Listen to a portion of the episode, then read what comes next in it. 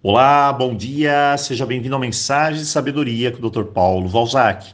Hoje, sexta-feira, vamos fechar mais uma vez aquela semana com chave de ouro, curando o passado, e eu espero, sinceramente, que essa semana tenha sido bem proveitosa com esses nossos incríveis aprendizados. Curar o passado, curar o que passou, mas é claro, deixou rastros de dores, por exemplo, um relacionamento que finalizou, a perda de alguém querido, um relacionamento abusivo, uma situação que causou vergonha, humilhação, abandono, rejeição, uma situação dolorosa, alguma mudança drástica e repentina, enfim, algo que aconteceu lá atrás. E toda essa trilha de dor pode deixar decepção, frustração. Tem gente que tem culpa, ansiedade, depressão, baixa autoestima, outros têm pouca autoconfiança, insegurança, raiva, bloqueio e muito, mas muito mais.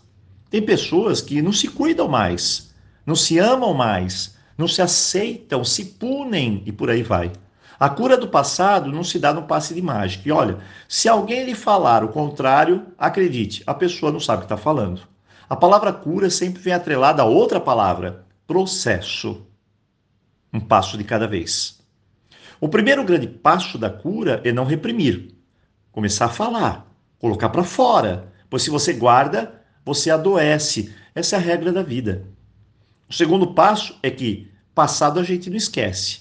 Nem perca o seu tempo nessa direção. Passado é a raiz da nossa vida. Sempre vai estar lá. Então o jeito é tratá-lo bem. Mas, doutor Paulo, tratá-lo bem, como que é isso? Bem, aceitando ele, entendendo ele, perdoando ele. Porque se você não fizer isso, o passado vai te aprisionar para sempre.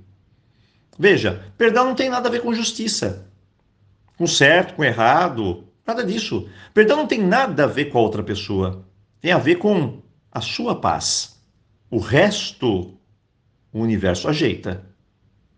Se eu sofri no passado, muitas vezes é porque eu estava numa ilusão, às vezes me enganei, às vezes criei expectativa demais, eu esperava que fosse assim e não foi. Eu imaginava muito, achava muito. E a vida é assim. E olha, acredite, não tem um ser humano na face da Terra que não tenha se decepcionado. Esse é o nosso mundo. Mas poucas pessoas entendem isso. Poucas pessoas perdoam. Poucas pessoas se perdoam e se liberam. Mas sim se sufocam. Sufocam os seus sonhos, os seus objetivos, fecha os olhos para um futuro melhor. Não acreditam mais em si, não acreditam na vida. Então, permita-se hoje aprender, errar, por que não? Acertar, chorar, rir, ter raiva, gritar, pular de alegria, soltar-se, amar, se decepcionar, viver. O jogo é esse mas cure-se. E hoje, apenas relaxe. Respire profundamente. Feche os seus olhos. Solte os braços.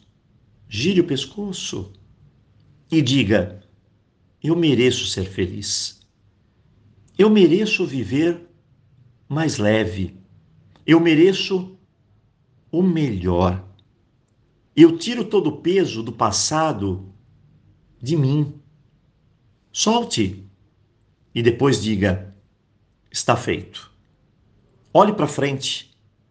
Olhe o que tem por vir, o que dá para fazer, o que dá para viver. Minha dica: cuide da sua autoestima, cuide da sua energia, da sua confiança, da sua criança interior. Aceite sua família, ela é o berço da sua alma, e de vez por todas, pare de julgar, pare de criticar, pare de olhar para o pior.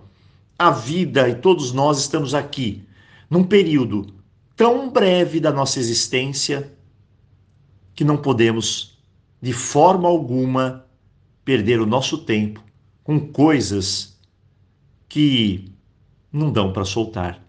Solte, cure-se, solte o pequeno torne-se grande. Eu desejo um ótimo final de semana para você e, claro, nos vemos aqui na segunda-feira.